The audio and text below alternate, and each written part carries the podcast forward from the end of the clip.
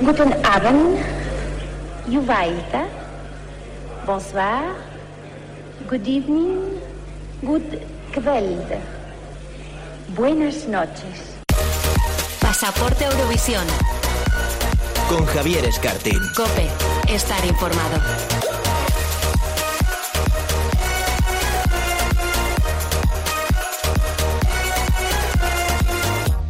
Hola, ¿qué tal? Muy buenas a todos. Bienvenidos, bienvenidas a Pasaporte a Eurovisión, el primer podcast dedicado al festival en una radio generalista. Hoy, permitidnos que cambiemos la estructura habitual del programa y empecemos directamente con nuestra entrevista, porque esta semana tenemos a una invitada muy especial. Yo personalmente jamás pensé que iba a tener la oportunidad de entrevistar a un jefe o a una jefa de delegación de televisión española en Eurovisión. Digamos que las personas que han ocupado antes estos puestos pues no han sido muy accesibles para la prensa. Por eso hoy estoy muy contento de poder dar la bienvenida a Cope, a su casa, a Eva Mora, desde el pasado mes de agosto, la jefa de televisión española en el Festival de Eurovisión. Hola Eva, ¿qué tal? Hola, ¿qué tal? Muy buenos días. Oye, lo he dicho, nunca pensé que iba a tener a un jefe de delegación aquí conmigo o que se iban a convocar ruedas de prensa y foros sobre Eurovisión cuando todavía quedan tantas semanas para el festival o para la preselección. ¿Ha roto Eva Mora con el modelo que se había hecho hasta ahora en, en el área de festivales de televisión española? Bueno, yo no creo que haya sido Eva Mora, ¿eh? creo que es una iniciativa porque hay un, un, compromiso bastante serio de toda la cadena, ¿no? Desde, desde RTV hay un compromiso a tope, estamos, eh, estamos a tope con, con, el festival porque lo consideramos, eh, creo que siempre se ha considerado, ¿eh? ¿eh? uno de los eventos musicales más importantes que hay en el mundo, por no decir el mejor. Yo, yo diría el mejor, ¿no? Y, más que nada pues, en cuanto al número de telespectadores, que ya sabéis que son, son muchísimos, más de 200 millones. Bueno, creo que no es una sorpresa si te digo que tu elección fue muy bien recibida por la comunidad Eurofan. ¿Cómo has vivido tú en primera persona esta elección y esta reacción tan, tan increíble que ha tenido el mundo del Eurofan contigo? Bueno, pues eh, estoy muy agradecida, muy agradecida también, muy ilusionada. Es un proyecto precioso, pero al mismo tiempo es una enorme responsabilidad, ¿no? El hecho de tener que partir de, de cero para levantar un, un edificio, ¿no? Alto. E ilusión tenemos, ganas también. No es fácil, no es fácil. No quiero decir es difícil porque creo que las dificultades no las ponemos a nosotros mismos. Eh, por ejemplo, eh, hicimos unas jornadas no, no hace mucho tiempo en el Instituto de Radio y Televisión Española, precisamente para eso, ¿no? Para debatir y para, para cambiar impresiones sobre la idea de Eurovisión. Nos rodeamos de profesionales, ¿no? Y fue, desde luego, un placer contar con, con la presencia de gente, pues, como, por ejemplo, Nicola, es jefe de, de la delegación italiana, contar con la, con la jefa de, de la delegación portuguesa, contar con Dave Goodman. De ellos aprendí mucho, saqué mucho en positivo de, de ese encuentro y además contacto que sigo manteniendo con, con ellos. Estoy escuchando también muchísimo a, a compañeros, digo ya compañeros, ¿no? Eh, Productores internacionales muy implicados también en, en el certamen y que, y que, bueno, que son reconocidos, ¿no? Dentro del, del mundo de Eurovisión. Así que nada, pues es carrera de, de, largo, de fondo y de largo recorrido. ¿eh? Uh -huh. ¿Tú te habías imaginado alguna vez con ser la jefa de delegación de televisión española en Eurovisión? ¿Te había, jamás. ¿Se te había pasado por la cabeza? jamás, jamás. De hecho, eh, tengo un muy buen amigo y que siempre me decía, uy, tú tienes que, tú tendrías que ser la jefa de delegación. Y yo, le, y yo le decía, digo, ¿pero qué dices? Digo, tú, digo, digo, ¿cuántos whiskies te has bebido? Le decía, digo, no, no, no, digo, no me veo, no me veo y me decía, pues tú serías una buena una buena jefa de delegación. Digo, bueno, dice, y me, de hecho hasta lo pronosticó. uh -huh. y, y es un amigo que no tiene nada que ver con el medio, no tiene nada que ver absolutamente con, con el mundo televisivo, o sea que imagínate. Oye, habrá que preguntar a ver en qué puesto va a quedar España Eurovisión este año, ¿eh? viendo que tiene esa profecía ahí cumplida. Ya te digo, ya lo creo, ya lo creo, o sea, es un poco pitonizo él, vamos a, a ver si nos dice, ¿no? Se augura algo algo bueno. Estás casi, casi podríamos decir a 100 días de cumplir con tus primeros días de mandato, ¿eh? como siempre se dice, ¿no? Siempre sí. se deja al gobierno 100 días, ¿no? Para ver qué, qué ocurre. Agotado ya casi ese plazo, ¿qué balance, qué balance haces hasta el momento de de, eh, de tu paso por trabajo. este puesto. Sí, sí. Mm, bueno, yo eh, he trabajado muchísimo en estos, en, en estos 100 días. Eh, estoy muy contenta, muy contenta y, y, y orgullosa de, de, de, lo que, de lo que hemos sido capaces de hacer en un tiempo récord, ¿no? Cosas que se han cambiado que consideraba fundamentales que debían cambiarse. Para o modificarse, digamos, por tampoco quiero decir cambiar, cambiar, pero alguna modificación que creo que considero importante para para los compositores, para los artistas, para el mundo de la música, porque creo que desde, desde Radio Televisión Española se tiene que impulsar la cultura, se tiene que impulsar a los artistas, hemos de, de, valorarlo y de gratificarlo porque lo que queremos es lo mejor, ¿no? Y lo mejor hay que gratificarlo y cuidarlo. Creo que eso, ese objetivo está cumplido en cuanto a, a, lo que es eh, empezar a, sembrar, ¿no? Para que para florecer es una de las semillas que había que poner ahí y en este sentido estoy bastante satisfecha. Ya solo con eso, solo con eso te puedo decir que me puedo ir a mi casa mañana. o sea, que el balance es positivo, ¿no? En, en, en, cuanto a mí, con esta pequeña cosa que no es pequeña, que es algo muy grande para, para el mundo de la música de nuestro país, me, de verdad os digo, y con toda sinceridad y honestamente, que me puedo retirar mañana, me puedo ir mañana.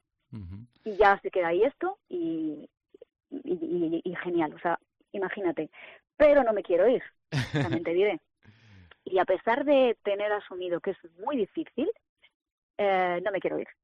O sea, quiero, quiero seguir adelante y, quiero seguir trabajando. Nicola me, pidió, me, pidió me, recomendó, ¿no? Me pidió paciencia, ¿no? Dijo, tienes que tener paciencia, paciencia. Mm.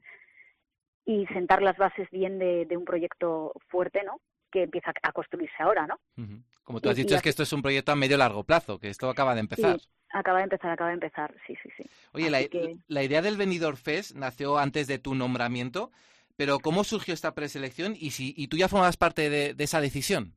De todas maneras, la idea del Benidorm Fest eh, siempre ha estado merodeando en, en, Radio Televisión Española, en recuperar una o, plantearse una preselección. O sea, no es una cosa que venga así por iluminación divina, ¿no? creo que es algo que, que siempre se lo han planteado.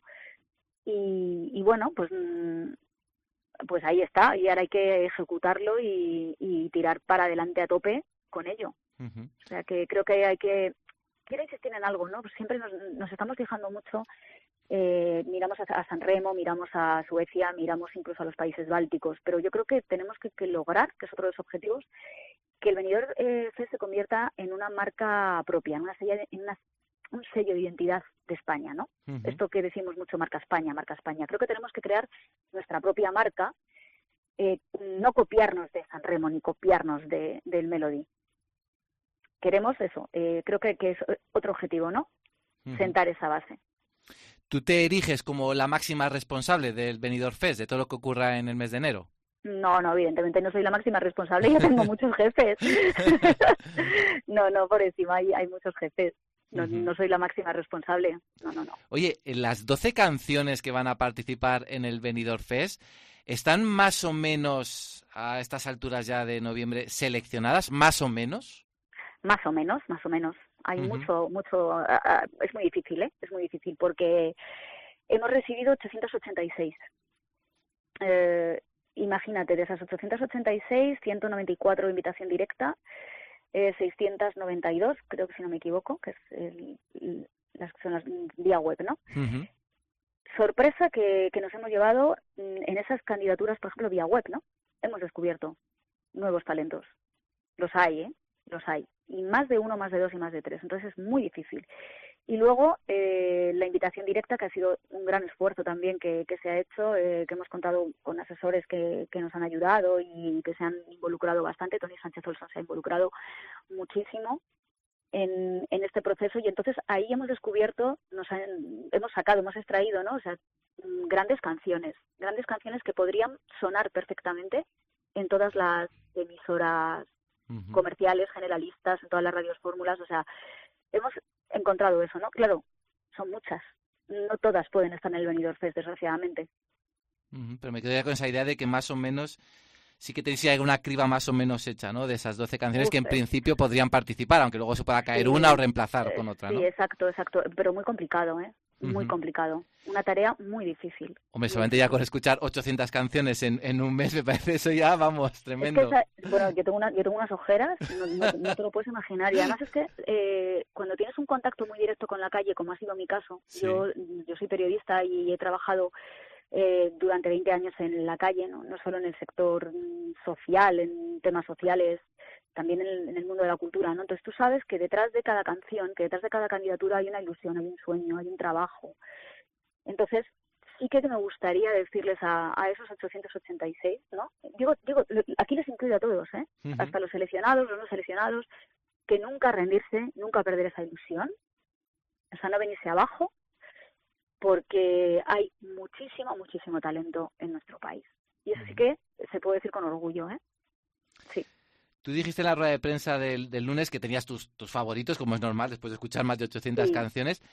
¿Vislumbras también cuál puede ser la canción ganadora del, del Benidorm Fest? A veces no, uno escucha esa canción, la canción, y sabe que es esa. Yo te, voy, yo te voy a ser te voy, a ser honesta y sincera. Cuando yo eh, tenemos que votar, ¿no? Cada uno de los miembros del grupo de trabajo tiene que, que, votar, ¿no? En función de unos criterios. Yo he cumplido con esos eh, con esos criterios eh, en el sentido de que he tenido en cuenta mm, toda, a, toda, a todas las sociedades de este país. He tenido en cuenta los géneros, he tenido en cuenta la paridad, la diversidad, mm, incluso canciones que yo en mi casa no escucharía ni llevaría en mi coche, pero que considero que tienen que estar, ¿no? Para que representan a, a, a, ver, yo, no sé, a mí, a Eva Mora le gusta mucho el rock. Me encanta el rock, pero soy consciente de que no se puede hacer un festival de rock, ¿no? Entonces ahí está la dificultad, ¿no? A la hora de, seleccionar. Me preguntas si tengo favoritas, si tengo, me preguntabas esto, ¿no? Sí, o si de repente de esas 880 y pico, sabes de una que dices, sí. esta puede ser, esta puede ser la ganadora del Benidorm Fest. Sí, y además he encontrado la respuesta a una pregunta que yo, que yo me hacía, que lo dije en la rueda de prensa el otro día, ¿no? Cuando hablaba con José María Íñigo, que yo me pegaba mucho a él porque aprendía mucho, ¿eh? Era sabiduría pura. Y yo decía, pero José, digo, ¿cómo tú sabes que es la canción? Digo, no me puedo creer que estés aquí sentado comentando el festival, que has visto dos veces esto. ¿Tú cómo sabes que esta canción va a funcionar, esta nota? Y me decía, porque lo sabes. Dice, cuando las escuchas, lo sabes. Y claro, yo no entendía nada, no lo te lo prometo, no lo entendía. Pues llamé a su hija el otro día, a Pilar, y le dije, ¿te puedes creer que me ha venido tu padre a la cabeza porque he escuchado infinidad de canciones, algunas dos y tres veces? Y es que, digo, lo tengo. O sea, y además, te diré otra cosa más. Había otra que es mm, que me encanta, o sea, me encanta, me encanta mi estilo, lo que yo pondría en mi casa, bueno, maravillosa para mí, ¿eh? Ojo, pero sin embargo, ¿eh? Pensé, pero no es esta, es esta. Bueno, madre mía, que Jaime nos estás dejando, Eva, aquí a, dos meses del Benidorm Fest. Sí, sí, entonces que haya que, que, que esa canción a ver, te hablo, te estoy hablando de, somos más en el grupo de trabajo, ¿eh? Sí, de tu pálpito, de tu pálpito. Estoy hablando de, mí, estoy hablando de mí, de, de, lo que yo pienso, ¿no? Y hay una canción, hay una canción que yo creo que, que podría funcionar muy bien fuera de nuestro país. Tengo una pregunta también sobre, eh, hacemos la diferencia entre un poco las candidaturas que han llegado online y las elecciones por el momento, de alguna manera, de invitaciones. Eh, gente conocida, como por ejemplo Raiden o las Samsungueiras, creo que nunca voy a decir bien este nombre, aunque salgan las ganadoras de, Euro, de, Benidorm Fest. Eh, ¿Estas personas se clasifican como invitaciones o como personas que han participado en el proceso online?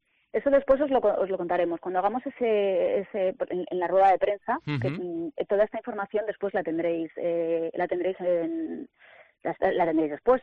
O sea que eso sí que ahora mismo no, no te lo puedo decir, pero por una cuestión de política de empresa, ¿no? Que, que tenemos un poco que preservar ahí, sobre todo la, la, identidad de todas las personas que sean y artistas que se han presentado. Presentado, ¿no? esto, esto es un compromiso que tenemos y, y lo mantenemos. Otro de los eh, grandes secretos de momento del Benidorm Fest es las fechas y la sede. ¿Hay ya decidida la sede y hay decididas las fechas, aunque todavía no se han hecho públicas? Bueno, ahí estamos también, ¿eh? porque esto tampoco es fácil, ¿eh? lo, de, encajar, porque piensa que es un evento muy grande y queremos eh, queremos que sea una, una gala atractiva, ¿no?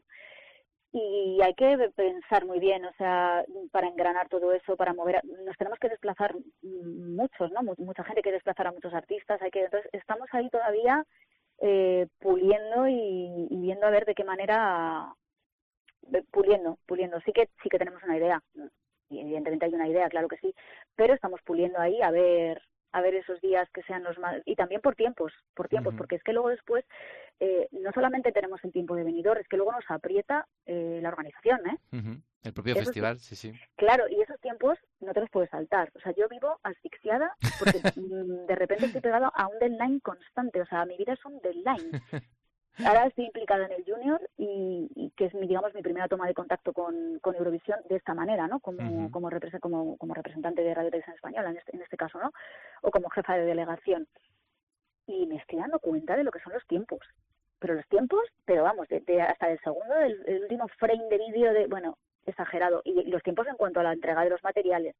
Ah, bueno, bueno, o sea, es un trabajo muy complejo, muy complejo y, y, claro, con ellos, como digo yo, digo, digo, con la organización no valen las bromas. No, no, hay que ser, vamos, súper estrictos, ¿no? Claro, porque, porque son muy serios y, y, ahí ahí no valen las bromas. Entonces, esto me, me tiene, ya te digo, vivo, vivo digo, mi vida es un deadline constante. una de las dudas que dejó el, la rueda de prensa, que creo que está bien que aprovechemos esta oportunidad para responder, es sobre si se van a emitir las semifinales del Benidorm Fest en la 1 o en la 2, porque había gente que también pensaba que esa pregunta estaba referida al, a lo que son las semifinales del Festival de Eurovisión, que se, han, que se ha hablado de la posibilidad de que se emitan en la 1. Sobre el Benidorm Fest, ¿las semifinales se van a emitir en la 1?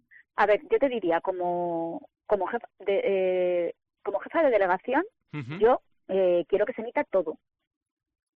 O sea, todo. O sea, sería un deseo maravilloso. ¿Te refieres a las semis de Eurovisión, no? No, yo del Benidorm Fest me refiero. Sí, claro, claro. Es que en, redes sociales ha habido alguna duda de, gente que pensaba que esa pregunta que estaba orientada hacia Eurovisión, si se había eh, relacionado con el Benidorm Fest, que las semifinales del Benidorm Fest, si se van a emitir en la 1 o no. Sí, claro, son dos semifinales y la, y la final. Sí, sí, pero esto sí que estábamos, o sea, sí, claro. Y, lo, que está, lo que está pendiente es lo de Eurovisión, ¿no? Claro, yo creo que, esa pregunta se refería a, las semifinales de, Eurovisión que se estaban emitiendo en la 2 de Radio Televisión Española, ¿no? O sea, te refieres, no sabemos todavía. Eh, a mí me encantaría, ¿yo qué te voy a decir? o sea, ¿qué te voy a decir? Yo quiero que, se, que, que evidentemente se, se emitan las semifinales de Eurovisión en, en la 1, claro que sí, y no en la 1, en todas las plataformas de la televisión española, claro que sí. Para mí sería, eh, vamos, es una petición y un deseo, pero claro, la programación de la cadena no depende de mí. Eh, depende de mí. Pero bueno, que ahí está la posibilidad, ¿eh? Encima de la mesa. De momento no está cerrada, o sea, que está ahí, está sobre la mesa. Exacto, sí, sí, sí. sí. Oye, eh, yo creo que has hablado un poco también de ese cambio que tú ya has iniciado, ¿no? Ese lavado de imagen de, de Eurovisión en España. Eh, bueno, yo tengo contactos con las discográficas también porque bueno, mm. tenemos emisoras musicales, Cadena 100, Rock FM, si te gusta el rock seguro que escuchas Rock FM, Megastar. Oye, ¿cómo es la relación de televisión española con las discográficas cuando uno se sienta en la mesa con ellos y se plantea el tema de Eurovisión? ¿Son receptivos? ¿Este año quizá más que otras veces? Sí, sí, son receptivos, más que otras veces. bueno, no sé cómo habrían sido antes, no lo sé porque yo no me he sentado antes con ellos. Yo mi relación con las discográficas ha sido de otra manera cuando yo iba a entrevistar a sus artistas, ¿no? Y siempre, ha sido, siempre he tenido una relación magnífica y ahora la seguimos teniendo, o sea, no, no hay nada que difiera. Mm, bastante positivo, bastante positivo, ¿eh? Eso sí, te, hay que trabajar mucho todavía porque hay, que, ya te digo que, que estamos eh, abriendo una, una nueva vía de preselección, una nueva vía de apostar por la música. Creo necesaria, creo que necesitamos programas de televisión musicales, necesitamos eh, que haya más música en la calle, en casa, en el coche, eh, y este es el camino que debemos seguir. ¿En qué línea consideras que una vez que ya tengamos a, al ganador del Benidorm Fest debe trabajar televisión española para ilusionar al público español? Que cuando tengamos al, al artista, ¿no? Sí. La promoción es básica, ¿no? La promoción es básica. Que hay una buena promoción eh, ya no solo nacional, también internacional. Hay que recordar que nos ven, que los que nos votan están fuera. Entonces yo creo que, que la que la promoción debería ser eh, es no no no debería ha de ser un, un, factor muy importante pero no solo a nivel nacional a nivel internacional también esto cuando tengamos al candidato no con, con el que nos vamos no Así que habría que trabajar bastante en la proyección, en, en esa proyección internacional y en esa promoción internacional. Bueno, supongo que va moraba por todas. El presidente de Radio Televisión Española dijo el otro día que bueno que eso de ganar el primer año quizás no era no era necesario. No sé muy, bien, a qué se refería porque obviamente pues entiendo que la eh, ilusión de ganar hay desde luego, ¿no? A ver, vamos a ver. Siempre se, se, siempre se plantea planteáis esto, ¿no? Eh, vamos a ver. ¿Quién no quiere ganar Eurovisión, por favor? O sea, ¿lo creéis realmente? Totalmente. Claro que queremos ganar Eurovisión. Lo que pasa es que tenemos que ser prudentes. Hay que ser prudente. O sea, entonces, ¿en qué se basa la prudencia? En que hay que trabajar. No se puede salir diciendo vamos a ganar cuando sabes que tienes que construir algo nuevo, que es muy difícil. A Italia le ha costado 10 años. Entonces, mm, no se puede salir vamos a ganar. Creo que eh, hay que salir diciendo vamos a trabajar vamos a trabajar, o sea, vamos a trabajar en una candidatura, vamos a trabajar en hacerlo bien, vamos a trabajar en que nos sintamos orgullosos del papel de España independientemente del resultado, independientemente de que tengamos mm, mil puntos a, tener cero, ¿no? Vamos a trabajar en función de esto. Y después ya veremos. ¿Tú crees que los eurofans españoles en general, que somos muy pasionales, a veces critican en exceso o que a veces es injusto con televisión española en algunas críticas? Bueno, yo creo que, las críticas son muy libres y muy gratuitas y a veces eh, hay que tener mucho cuidado a las redes sociales porque son muy perversas, ¿no? Hmm. No se puede opinar alegremente de, determinadas cosas eh, porque se puede hacer también mm, mucho daño. Y lo que sí que pido desde aquí es eh, respeto sobre todo a los artistas. Pero no se lo pido a los eurofans, lo pido se lo pido a, toda la, la sociedad en general respeto hacia los artistas, hacia las personas, es, es, son muy perversas las redes sociales, de verdad. Y creo que hay que tener mucho cuidado con, con esto. Lo creo, lo creo de verdad. Y em, luego los eurofans, pues bueno, yo a los eurofans les tengo cariño. eh, yo no voy a decir ahora que soy eurofan porque a veces digo, no, no, yo no soy eurofan y luego me dicen, pero ¿cómo que no, no eres eurofan? eres eurofan, lo que pasa es que tú no lo, no lo ves. Digo, no, digo, yo no soy eurofan, a mí me gusta la música. Y luego realmente me di cuenta que también tengo mi punto eurofan, sobre todo cuando me siento a ver el festival, cuando me enfado, cuando digo esto, lo otro, me pongo nerviosa. entonces, entonces, ahora lo que intento es ser un poco, bueno, creo que, que estoy intentando alcanzar el equilibrio entre la pasión del eurofan y, y la y, bueno y la responsabilidad no desde el lado en el que me encuentro te voy a, invitar a hacer dime, dime dime donde sí que estoy es eh, al lado de los músicos, al lado de la música. Ahí sí que voy a estar siempre, siempre, siempre. Te voy a invitar a hacer un viaje en el tiempo, a irnos al futuro, al 14 de mayo, ahí en Turín, tú sentada ahí en la Green Room con el representante al lado. Pero si antes me voy a París, por favor. Eso te iba a preguntar luego, eso te iba a preguntar al final, pero de Eurovisión, ¿cómo te imaginas esa noche del 14 de mayo? Allí sentada, esperando las votaciones, después de la actuación. ¿sabes lo que he visualizado? ¿El qué? Esto eh, no sé si debería decírtelo porque luego se se, se malinterpreta. dime, dime. Pues me he visualizado llorando, pero no de, no de tristeza, ¿eh? Sino como descargando mucho mucha tensión y abrazándome al artista. Me he visualizado así. Pues es muy bonito. Ojalá, ojalá eso lo podamos vivir. Me, me, he visualizado así, fíjate lo que te digo, pero no no me he visualizado ganando, ojo. O sea, no me he visualizado ahí con el micrófono de cristal. No, no, no, no, no. No me he visualizado llorando de tristeza, tampoco. Me he visualizado y como llorando de mucha, con mucha emoción, ¿no? Como cuando descargas mucho ahí. Y con satisfacción, ¿no? Sí, no sé, sí, sí, pero sobre todo como muy emocionada. sí, no sé si debería decirlo, porque claro, luego no se, luego no se cumple. Y, te digo que no tiene nada que, no, no, me he visualizado ganando, ¿eh? Y en el, como muy emocionada. ¿Y en el Junior te visualizas ganando? Ay, en el, en el Junior me, me, visualizo sonriendo muchísimo. ¿Cómo ves a Levi? ¿Cómo ves a Levi a, poco más de un mes? O sea, Levi está entusiasmado, está trabajando muchísimo muchísimo, creo que ha encajado bastante en la propuesta que, que él quería llevar, ¿eh? porque es que yo siempre, yo, yo le he dicho, digo, pero tú no te veías más como una balada, digo, porque mira que me he visto todos los programas del talent show en el que has participado, mm. mira que me lo he visto, me lo he revisto, y yo, yo a Levi le veía pues con un pie de micro y, cantando una balada Disney, vamos, era mi visualización, ¿no? Pero claro, él decía, no, es que yo quiero ir con otra cosa, eh, como algo, otro registro, porque, bueno, que me, me parece bien, ¿no? Y yo tenía mucho miedo a esto, ¿eh? Y, luego lo, le he visto tan encajado, o sea, como tan metido, que digo, ostras, pues qué bien, ¿no? Qué bien. entonces ha sido bonito porque es la experiencia como de crear, ¿no? De, de crear. Esto sí que hay una parte de ese trabajo que lo ha hecho el equipo anterior. Nosotros estamos ahora puliendo pues las cosas de más la, puesta en escena, otros aspectos de la canción y demás, pero hay un trabajo también que, que ha hecho que, ha hecho el equipo anterior, que yo ya me lo, me lo he encontrado porque yo ya me incorporé en septiembre, ¿no? ¿Eres optimista en cuanto al resultado que podamos obtener en París? Sí, ¿por qué no? Mm. ¿Por qué no? Sí, sí, siempre hemos tenido buenos resultados en Eurovisión Junior. Últimamente sí. ¿Por qué no? Pero también te digo una cosa, es que si no lo tenemos tampoco pasa nada, ¿eh?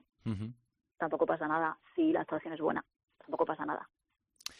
Bueno, pues mucha, estoy contenta, estoy contenta. Mucha suerte, Eva, en París sobre todo y en Turín.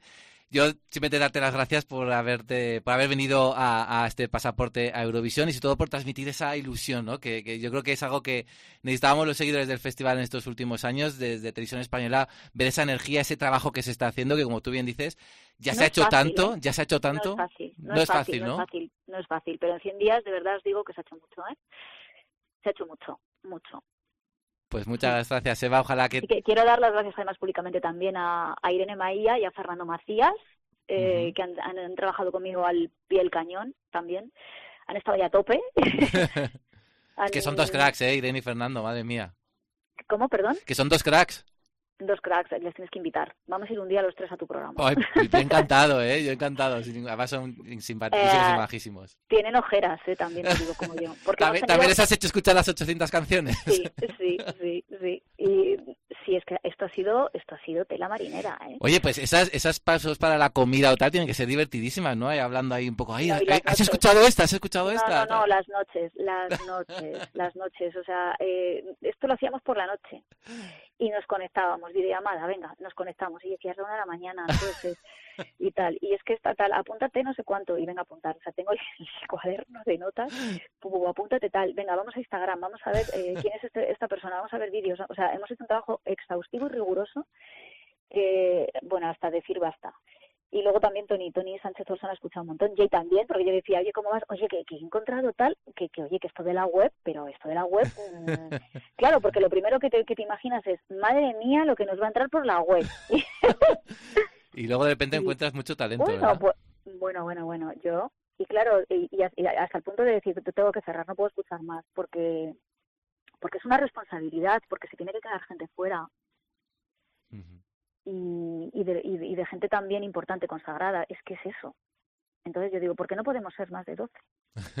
bueno, igual para otros años, ¿no? ¿Se puede plantear? Claro, yo creo que sí. hemos de, yo creo que hemos de plantearlo. Es otra, otro de los puntos que voy a, yo voy a llevarme a, todas las reuniones. Esto hay que ampliar. Porque de verdad te lo digo, es súper difícil. Súper difícil. O sea, esta es la parte más dolorosa, ¿eh?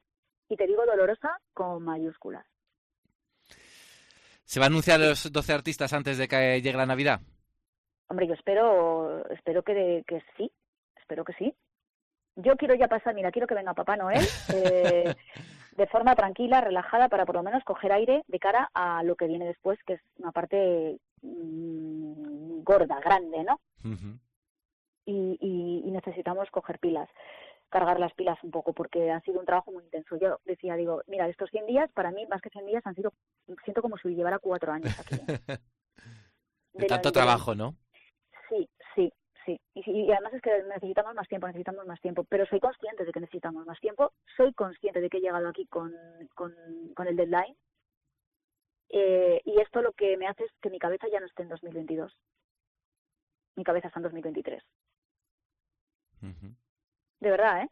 O sea, creo que hay que empezar a trabajar a tope desde mediados de mayo, ponernos ahí, a tope, desde que, que sería realmente cuando se empieza a rodar, ¿no? Cuando debemos empezar a rodar. Ahora hemos ido, pues eso, se han, anunciado los cambios, en momento de cambios, transición, mi primera toma de contacto con el festival, entonces vas un poco, digamos, eh, cumpliendo esos deadlines, ¿no? con, la, con la prisa, ¿no? Con la prisa. Sí, pero con la prisa, pero ojo, la, eh, la prisa, pero que tienes que hacerlo bien. O sea, no vale decir es que hago esto con la prisa, da igual, venga esto. No, aquí no vale salvar los muebles. Aquí vale intentar por todos los medios hacer lo mejor posible dentro de las posibilidades que tengo. ¿Vale? Este es mi objetivo. O sea, este, este digamos, es el reto. Hacerlo lo mejor posible dentro de las posibilidades que tengo, con los factores que tengo. Eh, y luego después, mi cabeza, ya os digo, mi cabeza es que está ya en mayo. Mi cabeza está ya en mayo. Mayo después de Turín, ¿eh? Mayo después de Turín. Pues Eva, muchas gracias. Ahí, te he dado el titular, ¿eh? Mi cabeza está en mayo después de Turín. Pero bueno, antes de Turín también está este, este Benidorm Fest de 2022, que creo que es una ilusión para todos los eurofans que vamos a ver vivir con una intensidad que no te imaginas. bueno, yo no me quiero imaginar tú. Esto tiene que ser para todos. Y para todo el mundo, eh, exactamente, para toda la audiencia. Eh, tenemos que conseguir que toda esa audiencia se convierta en Eurofan. O sea, que toda esa audiencia que pensaba que, que pensaba, que hay una gran parte que lo pensaba, que Eurovisión es un festival para frikis, que no soporto escuchar esto. Yo tampoco.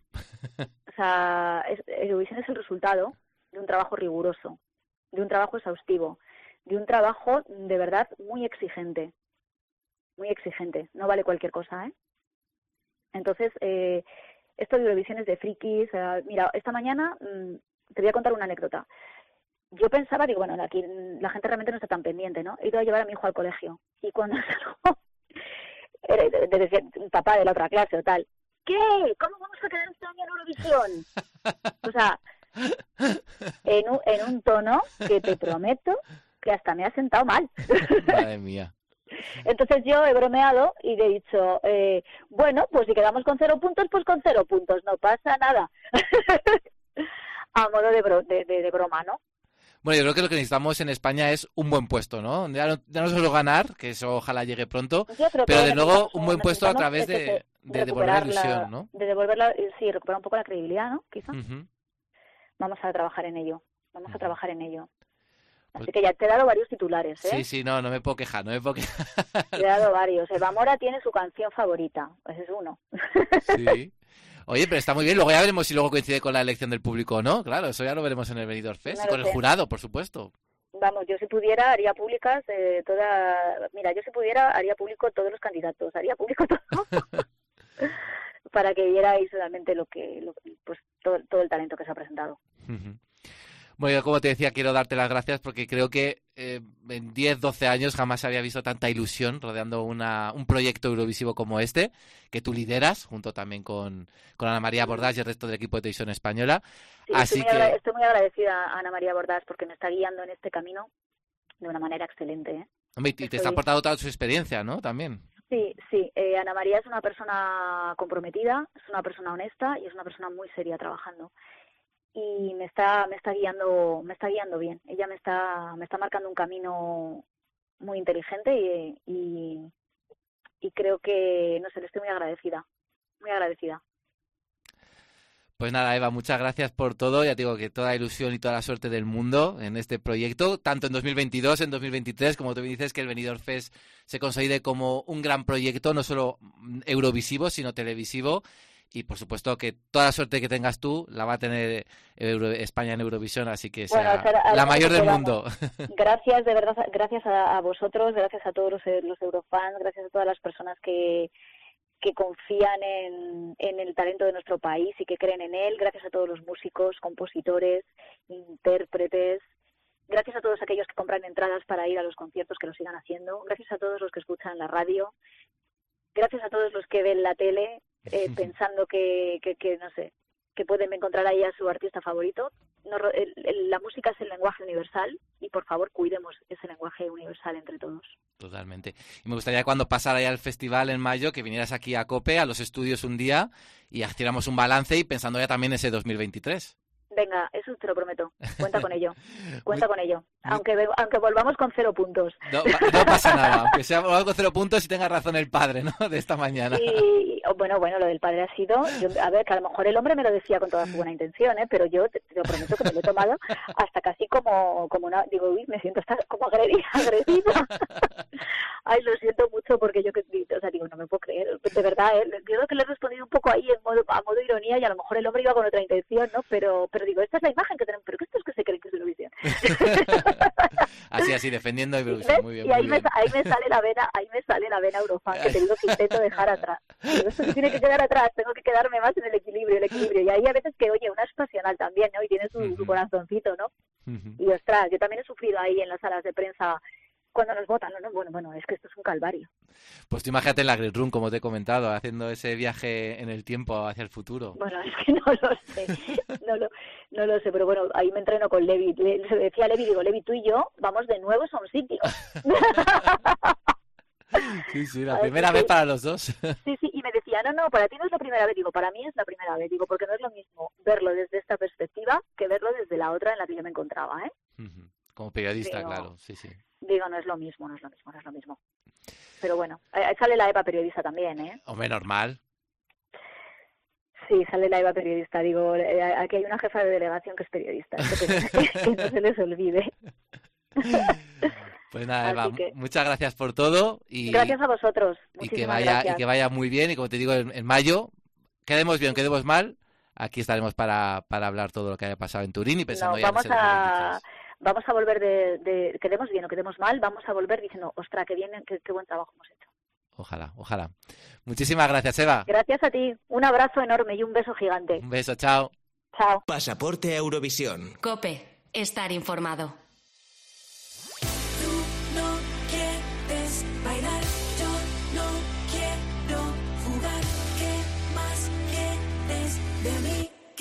Más quieres de mí? Hola César, ¿qué tal? Hola Javier, pues muy muy bien. Aquí estamos. ¿Y tú cómo te encuentras? Pues muy bien, después de esta entrevista con Eva Mora, todavía con más ganas me han quedado de, de conocer ya todo de sobre el Benidorm Fest. Además, esta última semana hemos tenido muchas novedades, ¿no? Sobre esta preselección que va a usar Televisión Española para elegir a nuestro representante en Turín 2022. No, desde luego, yo creo que estamos todos igual, con muchísimas ganas de, de que nos den más datos, más información, etcétera. Pues sí, esta semana hemos tenido información, hemos tenido noticias, tanto positivas como negativas. ¿Con cuál quieres que empiece? Venga, vamos a empezar por las positivas. Vamos a, ser... vamos a, vamos a mirar el lado bueno de las cosas. Vamos a empezar por el lado bueno de las cosas, pues ya conocemos algunos cantantes que confirman de manera oficial que han enviado temas. Es el caso de Raide, no es el caso de las que fueron las ganadoras de la elección interna de Eurovisión Spain, Spain como fueron las Panchugueiras. Es decir, un poco el movimiento fan pues ha ayudado a que estos artistas se lancen un poquito a la piscina y decidan, perdona, decidan intentar participar en Benidorm Fest ah, y en el Festival de Eurovisión. También tenemos, por ejemplo, el caso de Rigoberta Bandini, que bueno, que ni confirm- confirma que Televisión Española como que se ha puesto en contacto con ella para ver si quería participar, pero no da más detalles y no nos dice si al final se ha animado ah, y ha enviado canción. También tenemos la confirmación eh, de alguien que ya comentamos en un programa anterior, como es Marta Sangó de OT, y yo creo que algún que otro participante más de Operación Triunfo de estas últimas jornadas eh, nos irán dando esas noticias pues en los próximos días o incluso cuando salgan los candidatos estoy seguro de que, que veremos alguno más. Bueno, Te el- doy ahora la mala. A ver. Hablamos ahora del que ha sido el eurodrama por excelencia de estas dos, de estas dos últimas semanas eh, en España y ha sido, como no, ese fatídico tuit de Ana Mena con una foto de Maciel que yo creo que levantó expectaciones y unas pasiones eh, que tengo que confesar a la audiencia que tenemos un grupo de WhatsApp y que estaba todo el mundo absolutamente revolucionado, revolucionado sí, sí. y que yo un poco siendo el Grinch ya me parecía raro que de repente mandasen ese mensaje tan críptico.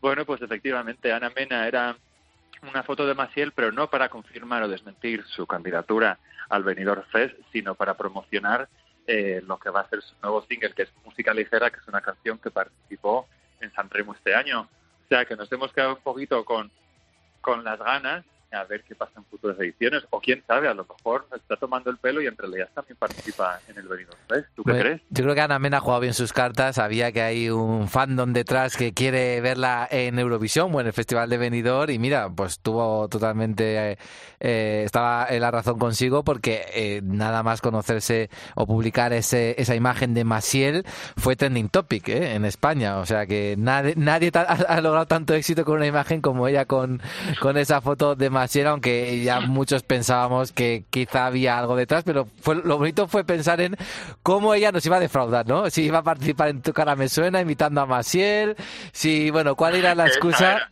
Esta era mi excusa. Yo dije, no, no, esto tiene que ser una participación en tu cara me suena, etcétera. Cabe recordar también que es que Ana Mena acaba de firmar, yo creo que un contrato con Mediaset para ser jurado de Idol Kids en la próxima edición. O sea que sabiendo las peleas siempre que hay entre diferentes cadenas y que estás un poco involucrado con una, no te llaman para la otra, eh, me pareció un poco raro. Pero, pero bueno, ojalá en el futuro. Bueno, en total son casi 900 las candidaturas que se han presentado al Benidorm Fest, ya lo hemos escuchado de Amora.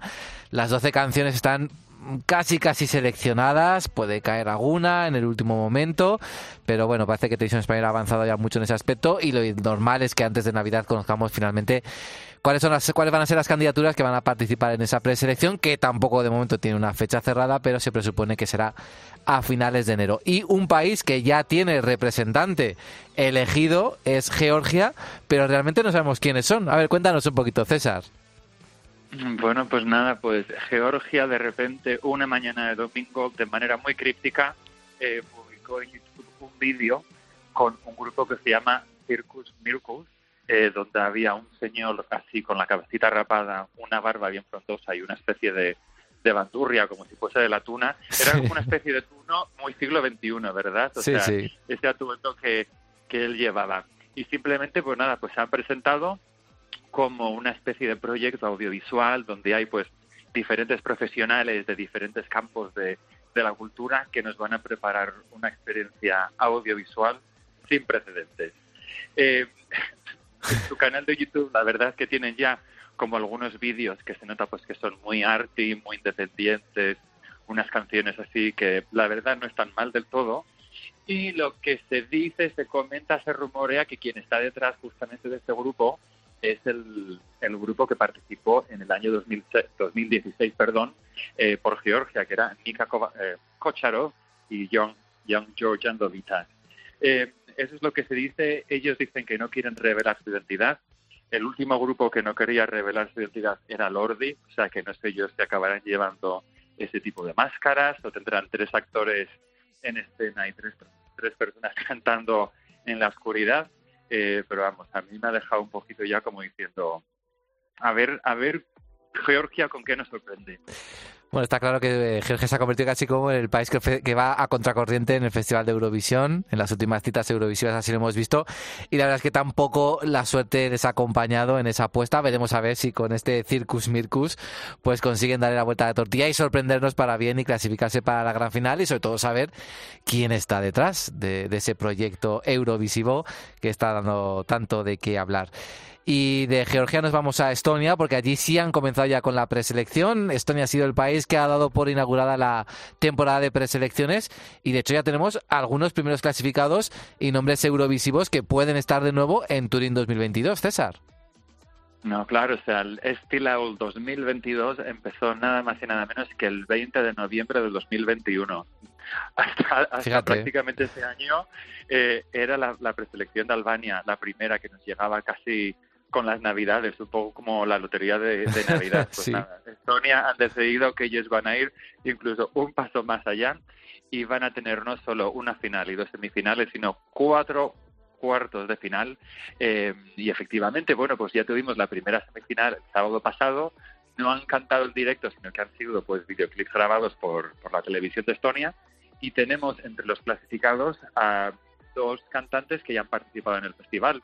Para los que sean un poco como tú y yo de la vieja escuela o viejunos, se acordarán de Eve- se acordarán de Evelyn Samuel que participó en el Festival de Jerusalén de 1999 con, con una canción muy clásica llamada Diamond of Night, Diamond of Night, y se ha clasificado con una que se llama Waterfall y que la verdad que es en estilo bastante parecida a las canciones que ya presentaba pues hace más de, de 20 años.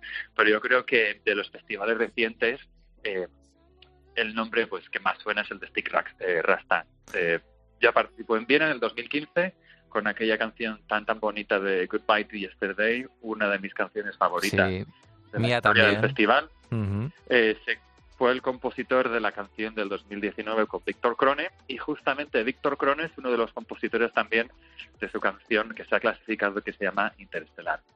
Entre los otros tres clasificados tenemos uno que así a ti sé que te encanta muchísimo, que es Jacob Twist. ¿Y qué te parece su canción de, de este año? Me parece peor que la de 2020, ¿no? Que fue cuando quedó segundo en la preselección de Estonia. Es verdad que un poco este tema recuerda un poquito, ¿no? A cómo, cómo rompe, ¿no? Cómo cambia un poco la, eh, la dinámica de la canción. En eso sí que recuerda la hace dos años, pero creo que no es tan potente como y tan original como la de hace dos años. Pero bueno, de momento ha conseguido el pase, que me sorprendió, ¿eh? Porque yo tenía dudas. Además fue por, creo que fue por llamada telefónica, ¿no? O sea, que consiguió el respaldo de, no, creo que fue por el jurado, por el jurado fue. No, no, fue, fue por el jurado, sí, Sí, sí, o sí. sea, se ha clasificado por el jurado. Las tres favoritas de, de la audiencia fueron los dos antiguos participantes de Eurovisión y Buamadu, y justamente Jacob Twist, que se clasificó por, por el jurado. Así que a ver qué pasa en las semifinales y a ver si consigue llegar a la final. Con otras 15 canciones que faltan, pues, pues ya veremos, a ver. Y este sábado eh, creo que es la primera semifinal desde hace más de 20 años en Estonia donde no va a haber ni una sola canción en inglés.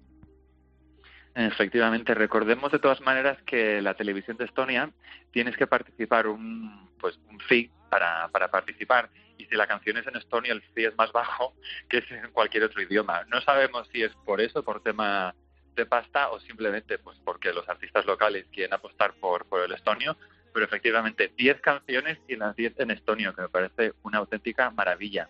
Ujú. Entre los nombres que nos encontramos, pues otra vez, quien haya visto el Steel Owl desde hace años, le sonará el nombre de Greta Paya, que quedó segunda allá en el, en el 2013. Y tenemos pues también algún que otro artista que ya participó en el Steel Owl 2021, como son Helen y Viral, pero ninguno de ellos consiguió llegar eh, a la final. O sea que a ver si esta vez tienen un poquito más de suerte. Recordemos que estos cuartos de final del Steel Owl no son actuaciones en directo, son con videoclips, que eso también es una novedad que hacía tiempo que no veíamos en alguna preselección. Pero bueno, a falta de, mm, de más eh, contenido eurovisivo, pues oye, pues una horita de Steel Owl a la semana nunca viene mal y veremos a ver qué ocurre en esa segunda, en esos segundos cuartos de final con todas las canciones en, en estonio. Y en Grecia también hay eh, artistas que ya están en liza para acudir a Turín. De momento la lista se ha reducido a cinco candidaturas, ¿verdad? Efectivamente, bueno, pues la televisión griega ha decidido darnos como un pequeño preview, una pequeña, un pequeño previo de cuáles son los nombres en los que están pensando para el Festival de, de Turín. Lo que está claro que no van a llevar un tema pop ni que va a ser una chica del estilo de Estefanía, sino que los artistas que han elegido son lo más opuesto que nos podemos pensar a Estefanía. Son un poquito incluso más parecidos a Catherine Tuska, que fue la representante Mm. en Tel Aviv. De los cinco nombres tenemos uno que ya ha participado en el festival y que a mí me encantó, como es Ilias Cosas, ah, que era el cantante de Cosa Mostra, aquel maravilloso grupo con aquella maravillosa canción que se llamaba Alcohol is Free, que quien no la ha bailado en Euro- en Euroclub o en una fiesta de Eurovisión a altas horas de la mañana. Y junto a él, bueno, pues tenemos nombres de gente que está empezando un poquito más en el mundo de la música, como puede ser, por ejemplo, Amanda Tenfjord, que tiene un apellido más bien noruego y al parecer pues pasa la mitad del tiempo en Oslo y la mitad en Atenas. Está también chico que se llama Good Job Nicky, que ahora mismo está teniendo bastante éxito en, en Grecia. Este año ha tenido un super hit con la canción que se llama Blue y además eh, ese tema se está utilizando actualmente como campaña de Superdry, una marca de, Ujú. de ropa. También tenemos dos nombres más, como son Joana Drigo y como son, perdón, como es ah, Lou Is. O sea, esos son los cinco artistas. Eh, el que es un poco como con toques más griegos es, lógicamente, eh, Ilias Cosas. Los otros cuatro son un poquito más como de música indie pop alternativa. O sea, que veremos por, por qué camino coge la televisión griega. Mm, claro es que Grecia ha pensado dar un giro con respecto a las candidaturas de los últimos años veremos a ver con qué nos sorprende porque como bien ha dicho César son apuestas arriesgadas ¿eh? para Eurovisión aunque veremos a ver si finalmente les da suerte y bueno pues el año pasado fueron décimos bueno este año con, con Estefanía o sea que de momento el listón ahí está veremos a ver qué ocurre con primero cuál es la apuesta elegida y finalmente qué resultado obtienen en Turín. Y por último, en nuestro viaje por Europa en busca de novedades eurovisivas, aterrizamos en Albania, que como bien ha dicho César, era el país que daba siempre el pistoletazo de salida a la carrera eurovisiva y que este año entre, entre Estonia y República Checa se va a quedar un poco ahí. Además, retrasa eh, su festival Ikengues a la última semana de diciembre, casi casi ya pegada a la Nochevieja. ¿Y qué novedades tenemos en el festival Ikengues este año, César? Bueno, pues sí, justamente el- la final se va a celebrar el día 29, que es un poquito más tarde de lo que se lo que se venía haciendo en los últimos años. Y a mí de todos los nombres, el que más me gusta, como no, es el de Mirut, que espero que este año, si no vaya va vestido de torero, vaya vestido de algo todavía un poco más bizarro eh, para dar ese toque queer y ese toque de color en ese festival. Tenemos artistas muy, muy conocidos, eh, de entre ellos está la superestrella Ronella Hayati, y bueno, pues eh, veremos cómo, cómo sucede el Festival Ikengues este año. Cabe recordar que Albania es el país por excelencia en el que todas las canciones pasan por un proceso de chapa y Sí. pintura importantísimo. O sea que de lo que escuchemos en esa final el 29 de diciembre a lo que luego nos presenten, pues, pues la verdad es que hay un, hay, hay un caminito. Un rápido apunte, César, en tu tour por fiestas eurovisivas, ¿dónde hiciste parada esta semana? Bueno, pues en mi tour por fiestas eurovisivas, en la última semana fui a dos conciertos de dos participantes de finales nacionales, que ya me diréis que estoy un poquito mal de la cabeza, pero bueno, son auténticas estrellas. Estuve viendo a Tarin, que participó en el Melody Festival Sí. en el 2010 y es un cantante pop súper, súper importante en una sala súper pequeñita en el sur de Londres. También estuvo en el descanso de Eurovisión 2013, acuérdate de la segunda semi. Justo, es verdad. Y luego también estuve viendo el domingo rodeado de 800 personas, mayormente mujeres de Bielorrusia, Rusia, Kazajistán y Ucrania, a Max Barsky, que es una auténtica estrella todos estos países, ganador de Premio MTV a Mejor Artista de, eh, de Habla Rusa, y que también estuvo en la preselección del 2012 y yo no sé cómo Gaitana consiguió ganarle. Y te voy a dar un pequeño adelanto y es que este viernes me voy a ver a Daddy Freyr eh, en directo, que lleva aquí en, lleva ya gira pues casi una semana eh, y todas las reseñas y todas las críticas que han salido en prensa son buenísimas. O sea, hasta periódicos súper serios como The Guardian están diciendo que es un concierto increíble, que es como una especie de trovador electro súper divertido y que es un tío muy, muy divertido. Así que nada, iremos el, el viernes al O to the Camden a, a ver a Daddy. Ya, ya os contaré un poquito más el programa que viene. Por favor, sí, eh, qué envidia nos das. Oye, pásalo muy bien y ya sabes, dentro de dos semanas aquí te quiero ver con, con la crítica de los conciertos eurovisivos que hay en Londres. Perfecto, eso te iré contando. Adiós, César, chao. Hasta luego.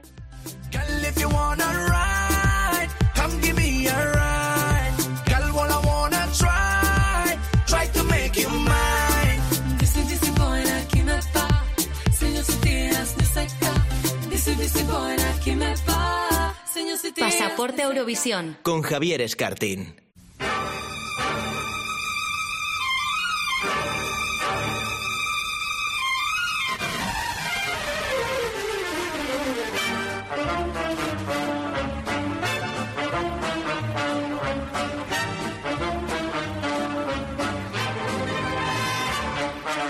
Como bien sabemos, falta menos de un mes para el Festival de Eurovisión Junior 2021. La cita de este año tendrá lugar en París y en ella escucharemos las voces de niños y niñas provenientes de 19 países.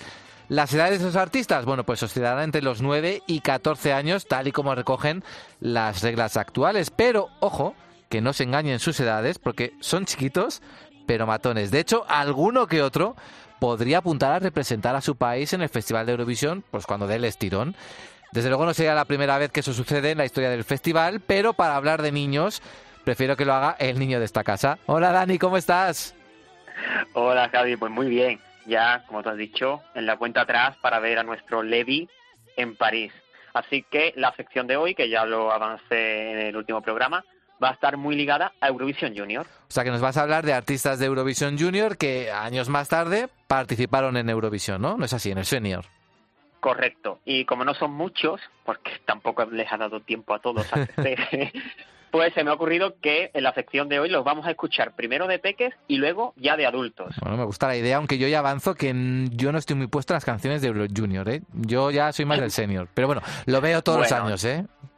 No pasa nada. También hay que comprender que el parón este que tuvo España ha hecho que muchas personas pues desconecten. Yo he tenido que informarme mucho de algunas candidaturas porque tampoco lo he estado siguiendo mucho hasta que volvió España con, con Melanie. Pero bueno, la primera parada de este viaje, Javi, la vamos a hacer en una ciudad que nos suena bastante porque la visitamos hace unos meses, concretamente a Rotterdam. Y además nos vamos a ir a La Hoy, sí, a la sede de Eurovisión 2021. Y es que ese recinto en el año 2007 ya fue sede del Festival de Eurovisión, del Junior, está claro. Y una de las canciones que sonó en aquel festival fue esta.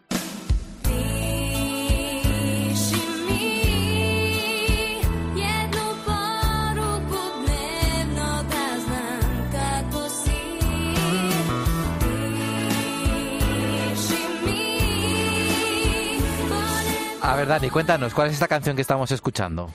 Pues bueno, pues esta canción fue la canción que representó a Serbia en aquel Festival de Eurovisión Junior 2007, una balada llamada Pishimi, que en español se traduciría como Escríbeme, y oye, no les fue nada mal porque logró la medalla de bronce. Hombre, pues entonces fue un buen año para Serbia porque fueron bronce en el Junior y oro en, en el senior. Pues sí. Bueno, pues la intérprete de esta canción fue Nevena Bosovic, a la que volveríamos a ver años más tarde sobre el escenario de Eurovisión 2013 con esta canción.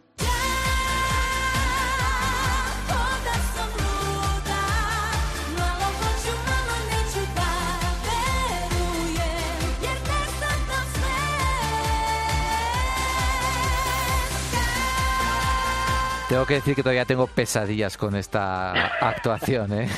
Muchas personas las tienen. Oye, pero no fue la última vez, ¿no? Que vimos a Nevena en Eurovisión. Pues claro, vino más tarde, vino en el año 2019, pero antes de pasar a esa candidatura me gustaría hablar de esta del año 2013, que hay que decir que no lo hizo en solitario, Ujú. eso como parte de- del grupo Moje Tree, y con esta participación Nevena pues se convirtió en la primera artista del Festival de Eurovisión Junior que participaría en el Festival de Eurovisión en la versión adulta. Bueno, y no tuvo mucha suerte porque obviamente no, no llegó a la final, era imposible con esta candidatura. Bueno, pues oye, se quedaron a las puertas de la final, en decimoprimera posición en su semifinal, estuvieron cerquita. Y como hemos avanzado antes, Nevena pues ya se quitó esa espinita de pisar la final en Eurovisión 2019.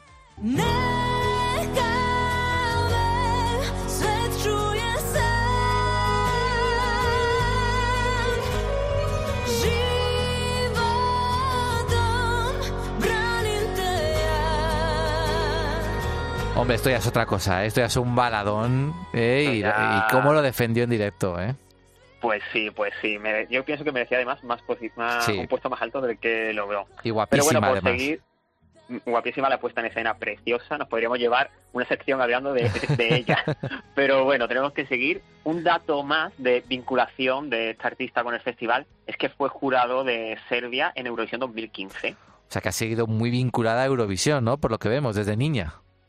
Pues sí, y también lo han estado las artistas de las que vamos a hablar ahora mismo.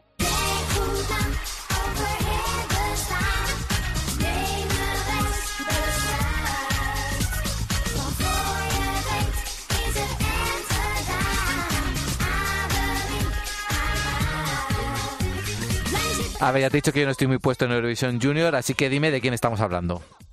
Bueno, pues estas chicas que suenan de fondo son Lisa, Amy y Shelly, un trío de hermanas pues que representó también en Eurovisión Junior 2017 a un país y fue al país anfitrión, Países Bajos. ¿Y tuvieron buena suerte como Nevena o no? Pues bueno, hay que decir que aunque estas chicas jugaban en casa, pues no lograron entrar en el top 10. Por los pelos, se quedaron en la decimoprimera posición, aunque había 17 participantes nada más. Mm, Bueno, entonces parte baja de la clasificación, Sí. más bien. Oye, ¿y cuándo vimos a estas tres hermanas posteriormente en Eurovisión? Que yo ahora no lo recuerdo. Pues bueno, pues tuvimos que esperar unos 10 añitos porque las vimos sobre el escenario de Kiev 2017. You should never cry no more. Feeling all alone and insecure. You have been going 30 stages. Now it's time to turn the pages. We're gonna in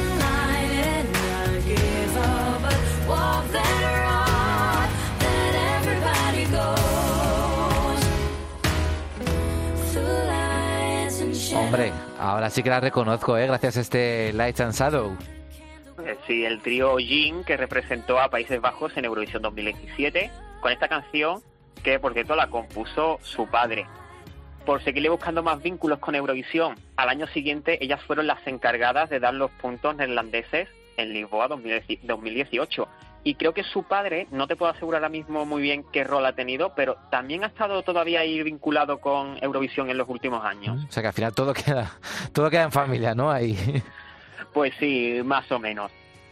Bueno, Javi, ahora te voy a llevar un año que este seguramente sí lo has visto, porque fue el último año de la primera etapa de España en el certamen, el año 2006.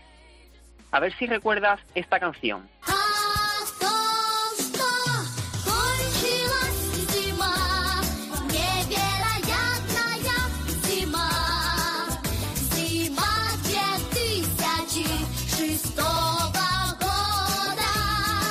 Hombre, claro que me acuerdo, las gemelas Tomalchevi que ganaron precisamente Eurovisión Junior aquel año, ¿no? En 2006. Pues sí, yo creo que además que todos los que vimos aquella gala las recordamos con sus vestiditos, sus sombreros, así moviéndose al ritmo de este jazz de la primavera, que era como se llamaba la canción. Y bueno, vamos, mm, hay que decir que también tardamos aproximadamente unos 10 años, un poquillo menos, para volverlas a ver en Eurovisión 2014, enganchadas de la trenza.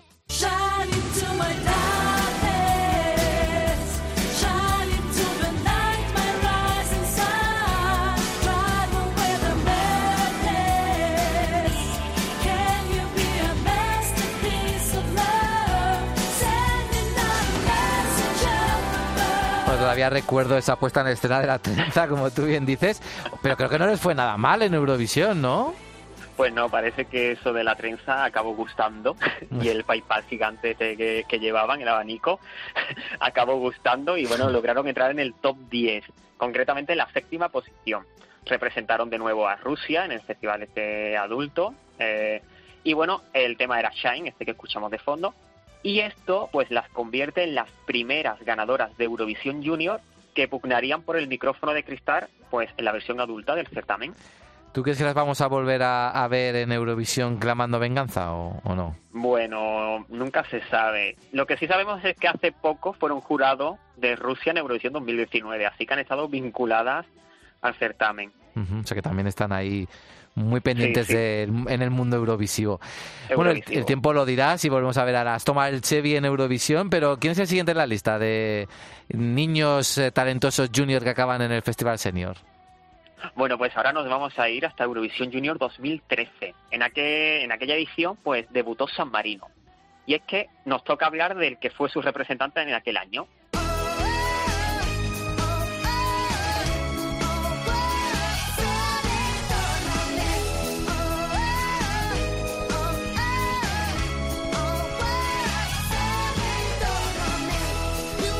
Qué nos puedes contar de este primer representante de San Marino en Eurovisión?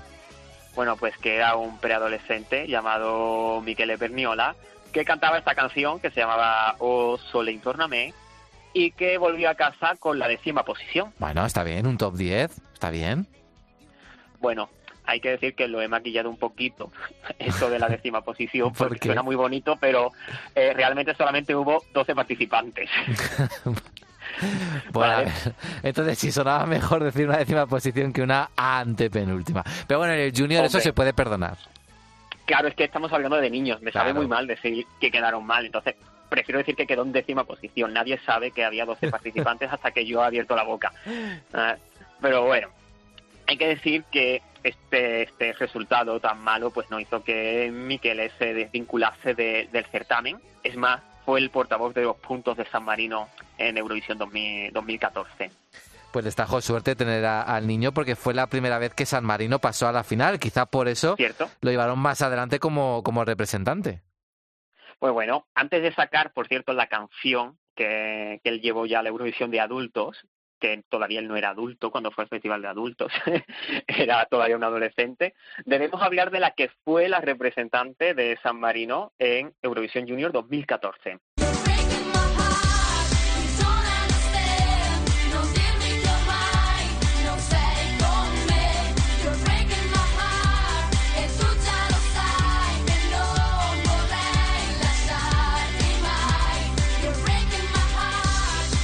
Bueno, pues somos todos oídos para ti, Dani. Bueno, pues San Marino en aquel festival de Eurovisión Junior 2014 estuvo representado, representado por un grupo de chicas eh, de Peppermint con la canción Breaking My Heart que suena de, fondo.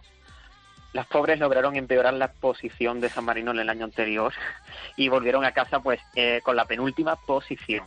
Pero eso no desmotivó a una de sus componentes, ¿vale? Anita Simoncini, que 12 días, Javi, 12 días después de eh, la final de Eurovisión Junior 2014, fue anunciada como representante de San Marino para Eurovisión 2015 a dúo con Michele.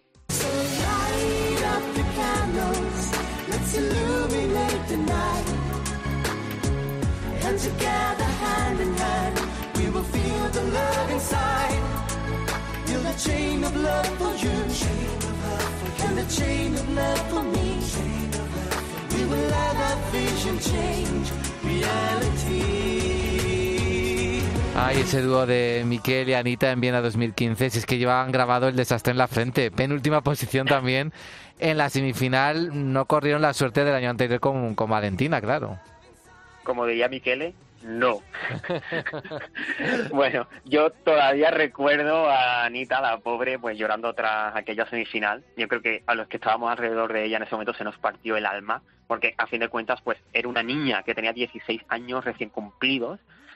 Y bueno, por sacarle una anécdota positiva, Anita puede presumir de que ella ha sido la primera artista que ha participado en el Festival de Eurovisión Junior y en el Festival de Eurovisión de adultos de manera consecutiva porque Anita mm, representó a San Marino en el Junior en otoño y en primavera ya estaba representando a, Sa- a San Marino en la versión adulta. Pasó menos de un año. Yo creo que es la primera y la única hasta la fecha, ¿no? Si no me equivoco. Sí, no te equivocas y lo va a seguir siendo durante mucho tiempo porque las normas actuales del Festival de Eurovisión limitan la edad de los cantantes a los 14 años. Así que los artistas de 15, que era la edad que ya tenía cuando fue al Junior, actualmente no pueden participar ni en el Junior ni en el de, ni en el de adultos. Ya hemos hablado un par de veces en el podcast esto, que se quedan eh, los, los adolescentes de 15 años en una especie de eurolimbo. Ni pueden participar en el junior ni en el senior. Pues sí. Y bueno, Javi, ya para ir terminando el bloque, pues esta, esta semana, vamos a ir con las dos últimas artistas de la lista. Ambas participaron en esta edición de, de 2021 en Rotterdam. La primera de ellas fue a Eurovisión Junior en el año 2016 y lo hizo como parte de un grupo.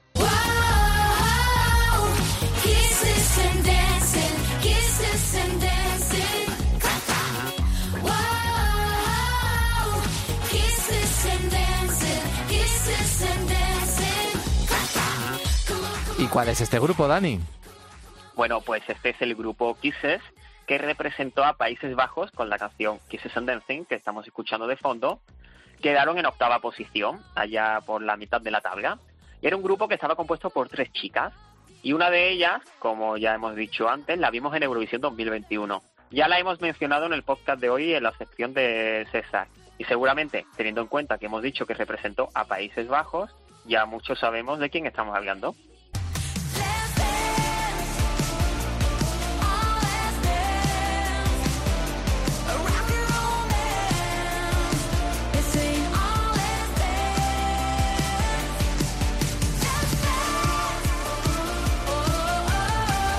Supuesto que sí, Estefanía, la representante de Grecia en Eurovisión 2021.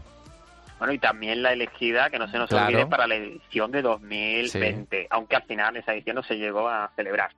Pero sí, aunque Estefanía Liberakaki pues tiene raíces helenas, ella nació en los Países Bajos, en Utrecht. Y eso pues la convertía en una representante ideal para Grecia en un año en el que el Festival de Eurovisión pues se jugaba en Rotterdam. Eso era como jugar en casa para ellos.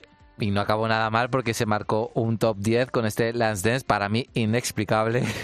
Aún sigo mí recordando, tengo la, tengo la anécdota de que en, en el ensayo, en el último ensayo antes de la gran final, donde ensayan los, los eh, portavoces que van a dar los votos de, de- de los jurados, el portavoz francés dio 12 a Grecia y hubo ahí como un momento como de confusión, ¿no? Parecía como que, que no eran los 12 a quien le tenía que, que dar los puntos. Y claro, yo dije, bueno, pero no, no puede ser los votos de esta noche porque es imposible que Francia dé 12 puntos a esto, a Grecia. Pues sí, efectivamente, por la noche Francia le dio los 12 puntos a Grecia. O sea, que imagínate. Y así, bueno, pues Bueno. eh, explica un poco ese top 10 de, de Grecia en este año. Aunque hay gente que le gusta mucho, eh, tengo que decirlo. Se te pasa por abrir la boca, ya podías haber dicho que nos hubiese tocado la primitiva o algo, ¿no? Exacto. Dijiste del 12 de Grecia. bueno, de Francia a Grecia. Pues bueno, sí, hay que decir que acabó muy bien Estefanía en Rotterdam, como también acabó la siguiente artista de la que vamos a hablar. Esta artista ya ha aparecido varias veces en este podcast, la hemos nombrado mucho y cada vez que la hemos nombrado hemos nombrado su pasado en Eurovisión Junior. Y creo que todos sabéis ya de quién hablo.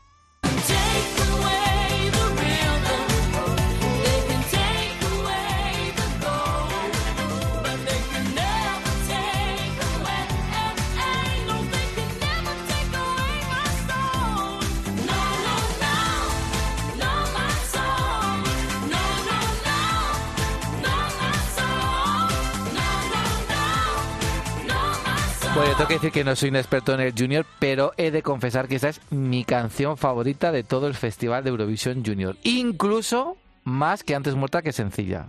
Fíjate lo que te digo. Es Destiny, ganadora de- de- del Festival por Malta y una de las favoritas también para ganar Eurovisión 2021, aunque, por desgracia, las cosas se torcieron a la última hora para ella, ¿verdad, Dani? Pues sí, Destiny que ganó el Festival de Eurovisión Junior allá por el año 2015. Una victoria espectacular, Javi, que arrasó en los votos y batió el récord de puntuación hasta aquel momento, que por cierto lo tenía nuestra María Isabel con su antes muerta que sencilla. Y bueno, pues desde entonces ya muchos sabíamos que Destiny estaba destinada a triunfar en Eurovisión.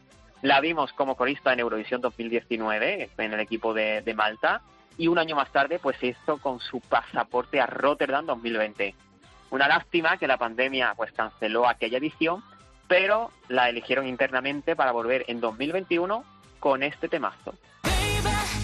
It's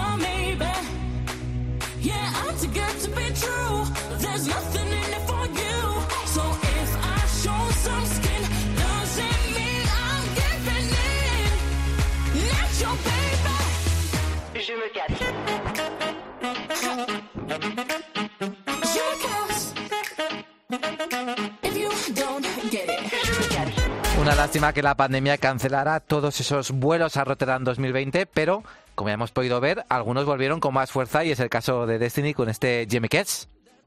Pues sí, como ya hemos comentado anteriormente, todo apuntaba que Destiny pues tenía posibilidades de hacer doblete, de haber ganado el Eurovisión Junior y, el y llevarse también el micrófono de cristal a Malta en la versión adulta. Finalmente, ese sueño maltés pues se quedó en una séptima posición. Bueno, quizás en, el- en un futuro la volvamos a ver en Eurovisión con ganas de intentarlo de nuevo. Bueno, yo ya lo dije en aquella en aquel podcast en el que valoramos las canciones de las semifinales. Destiny es un animal escénico, tiene todo para ganar Eurovisión y creo que tarde o temprano lo va a hacer. Lo, así que ojalá regrese pronto co- con, un buen temazo. Bueno, esa es la clave, el temazo. Y Dani, mójate un poco. ¿Quién crees que de nuestros artistas del Junior será el primero o la primera en pisar Eurovisión? Porque ya tuvimos, por ejemplo, a María Isabel intentándolo en 2016. Bueno, eh, intentándolo y que debía de haber ido ella, ahí ya me mojo, ya Bueno, desde un bueno. principio lo digo. Seiyei Mm, era mucho Seiyei, ¿eh? Era mucho CJ, pero creo que eh, María Isabel con la vida solo es una en Estocolmo podría haber sido un pelotazo.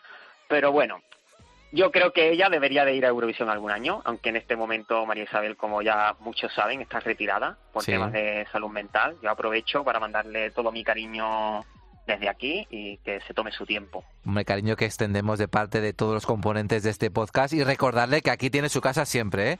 Pero bueno, Dani, yo quiero un nombre, así que tienes que mojarte. Y luego me mojo yo también. ¿Quién va a ser el primero? Bueno, pues como ahora mismo no es viable el nombre de María Isabel, yo diría que la primera artista del Eurovisión Junior que va a representar a España en Eurovisión va a ser Melanie.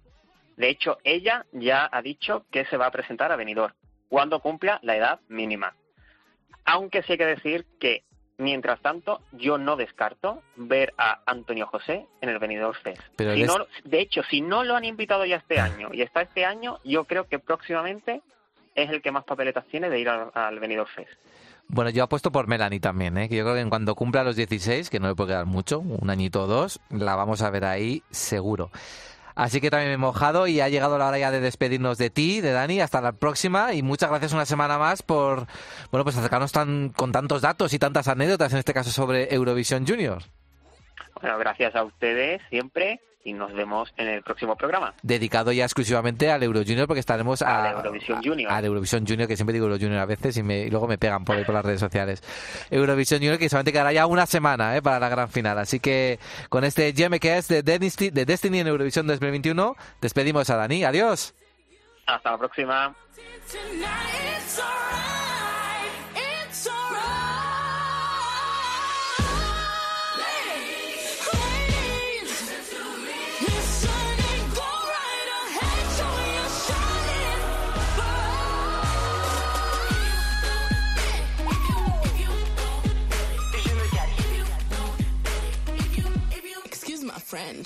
Pasaporte Eurovisión. Con Javier Escartín. Cope. Estar informado. Es evidente, y el hecho de que entrevistemos hoy a Eva Mora así lo certifica, que el papel del jefe de delegación en el festival cada vez tiene más importancia y visibilidad. Pero bueno, esto siempre no siempre ha sido así, así que le hemos pedido a nuestro conductor de la máquina del tiempo que nos haga un recorrido por este rol tan llamativo a lo largo de la historia. Hola Iván Iñarra, ¿qué tal? Muy buenas, Javi, ¿qué tal? ¿Cómo estás? Yo bien, bien, muy bien. Encantado de, de- de hablar de este topic que hoy no sacamos a la máquina a viajar mucho, pero sí hacer un trabajo casi de investigación, ¿eh? Con esa figura, ¿no? Del, del jefe de delegación, ¿eh? que en España Sí. es casi como ya una, un mito, incluso. Sí, sí, parece que tiene la importancia de un ministro. Bueno, mira, yo creo que si, si un eurofan se hubiera quedado estancado en el tiempo hace 30 años, ¿no? Como el señor este que dijo en Galicia, Sí. que llevaba no sé cuánto tiempo, ¿no? Y se despertase hoy ese eurofan se le sorprendería de un mogollón de cosas. Pero una de ellas sería de, de- de qué es eso del jefe de delegación, ¿no? No, no porque no exis- existiese hace 30 años, sino pero eh, porque era un rol absolutamente desconocido para el público. O sea, podemos decir que siempre ha existido un jefe de delegación, ¿no? Por ejemplo, en el caso de España, desde el primer año. Mm, No, digamos ¿No? que por ponerlo en el tiempo, vamos a vamos a ponerlo, es decir, eh, los papeles que hemos podido encontrar este equipo de investigación, que es muy difícil. A mí me encantaría ir a TV a revisar archivos. El, el- vamos a basarnos en certezas, porque somos eh, eh, fieles al periodismo bueno de Rigurosos. investigación. Eso es. Mira, el primer papel que encontramos donde se cita la figura del jefe de delegación es a finales de los años 70. Ajá. Al menos tenemos constancia gracias al programa oficial de cada año, el que se entrega, y en el año 79 en Jerusalén, cada país participante llevaba un jefe de delegación y aparece citado en ese programa oficial. Quizás las circunstancias diferenciales de aquel primer festival en Israel pues motivaran que se materializase este rol para poder tener un interlocutor entre las autor- autoridades israelíes y las televisiones participantes, porque por ejemplo España las relaciones diplomáticas con Israel en aquella época todavía no eran muy oficiales, ¿no? Bueno, de hecho el principal cometido de este HOD, como es las siglas de Head of Delegation en inglés, eh, es el de ser punto de contacto entre la televisión participante y la UER, además de liderar la delegación en las semanas de ensayos y de galas. Y e Iván, ¿y las competencias han sido siempre las mismas o han ido variando con el paso del tiempo? Pues mira, inicialmente la UER, esto lo sabemos porque lo explican en la propia página web oficial, tuvo como referencia la figura olímpica del chef de misión. Es decir, en los Juegos Olímpicos, eh, a medida que se fueron eh, profesionalizando, vamos a decirlo así, a partir de los años 40, 50, después de las guerras, cada país enviaba un chef de misión, una persona que encabezaría de manera oficial, ¿no? Era un representante eh, nacional ah, con efectos legales. Bueno, pues la UER adoptó eso para Eurovisión y describe eh, que es un rol casi diplomático, ¿no? En el que hay que tener en cuenta que tienes que mantener por encima de todo la defensa de los intereses de tu país, a la vez que mantener una cordialidad con el organizador y el resto de participantes. También las delegaciones han ido creciendo con el paso del tiempo, ¿no? Pues Conchita Bautista, eh, por ejemplo, siempre recuerda que en el 61, se cumplen 50 años ahora, eh, 60 años ahora, perdón, madre mía, por parte de España en, en Eurovisión, pues a Cannes, a ese festival del 61, se fueron ella, el director de orquesta y el comentarista. Ahora cada delegación pues tiene, mira, un jefe de prensa. Puede llegar a tener este jefe de delegación asistentes. Súmale compositores, artistas y coristas, y son varios. Comentaristas, que en España, por ejemplo, tenemos tres. Los representantes del artista. Eso es la delegación, ¿no? Y, la- y hoy en día pues pueden variar entre 20 y hasta 50 componentes. Números realmente olímpicos. Uf, ya te digo, con esos números cada año al menos, bueno, pues hay 1.500 personas en las delegaciones y por eso Eurovisión, bueno, pues se mueven unas cifras que pocos eventos pueden, pueden igualar. Números que implican también, oye, pues dinero y, hablando de entes públicos hay que tener en cuenta que las obligaciones y escrutinio, bueno, pues también son grandes, ¿no? Porque es dinero que pagamos todos. ¿Qué responsabilidades tiene el jefe de delegación y quién decide su elección? Pues mira, es curioso porque hasta no hace mucho era un rol que asignaba el Departamento de Entretenimiento de cada televisión pública o el Departamento de Festivales. Explicamos. Hay teles europeas que programan y producen muchísimos programas de entretenimiento. Pues Alemania, por ejemplo, Reino Unido, Francia, y Eurovisión encaja en ese departamento, ¿no? Pero para otros existe un departamento específico de festivales o cultural, que es aquel que selecciona la representación del país en eventos internacionales bajo el sello de la tele pública. Por ejemplo, festivales de cine. Pues muchas televisiones públicas participan en coproducciones de, cine, ¿no? Y acuden a los festivales, pues y ponen al final el sello de la tele. Eh, por ejemplo, eh, eventos internacionales como de, de- de danza, de otras músicas, de baile, o por ejemplo, la sintonía que sirve de- para la Vuelta Ciclista a España se elegía también, eh, y está muy ligada a la Eurovisión de los años 80 y 90, el proceso de elección porque en España el departamento de festivales recibía varias propuestas y esta decía, pues esta para la OTI, esta para Eurovisión y esta para la Vuelta Ciclista, ¿no? Fíjate tú. Bueno, marca del país, en definitiva, ¿no? En España el jefe de delegación ha dependido al principio del Departamento de Festivales y en los últimos años del de entretenimiento. Eso pasa actualmente. En el caso de ahora, Ana María Bordas, directora de Originales, que así se llama ahora en RTV, pues bajo su dirección tiene magazines, entretenimiento, contenidos infantiles, sociedad, eh, unidad de formatos nuevos, Planeta Verde. Bueno, pues ella ha sido la que seleccionó a nuestra Eva Mora. No obstante, la mayoría de países elige a alguien dentro de la casa también, ¿no? Como Eva Mora. Pero otros, como Bulgaria, externalizan completamente todo lo relativo a su candidatura. Eh, sobre las responsabilidades que me preguntabas, mira, lo escribe muy bien, lo describe muy bien un libro titulado Dentro del Festival de Eurovisión. Es de Julián Viñoles, Vignoles, escrito por si alguien lo quiere leer, muy interesante. Fue jefe de delegación irlandés durante siete años, en los 2000, ¿no? Y cuenta todo tipo de anécdotas, es decir, cosas que a un eurofan eh, le interesa saber muchísimo de las bambalinas. Y cito textualmente, él, él dice, muchos creen que encabezar una delegación en Eurovisión es organizar un simple acto de promoción, 15 días de fiesta. Dice la hay, por supuesto, si es que tienes energía para ir, ¿no? Pero hay que planear logística, negociar absolutamente todo, desde el alojamiento hasta un plano de cámara, un efecto especial, la ropa de los artistas, gestionar las entrevistas negociadas con la UER y con el resto de medios, y todo casi siempre en un país extraño, con un idioma diferente, una moneda distinta. Y dice, consejos que a lo mejor le pueden servir para Eva. Requiere mantener la cabeza fría y buena salud. Constantemente tienes a gente diciéndote lo que tienes que hacer y decidir y sobre todo esperar, aguantar eternos segundos, minutos y horas de espera para todo. Así que no sé, Javi, ¿tú qué te animarías a ser jefe de delegación o prefieres ir No, no. todavía? Después de escuchar este testimonio, te digo que no, ¿eh? No obstante, yo recuerdo que ha habido recientemente jefes de delegación más famosos que el propio cantante y parecía que se lo pasaban bien.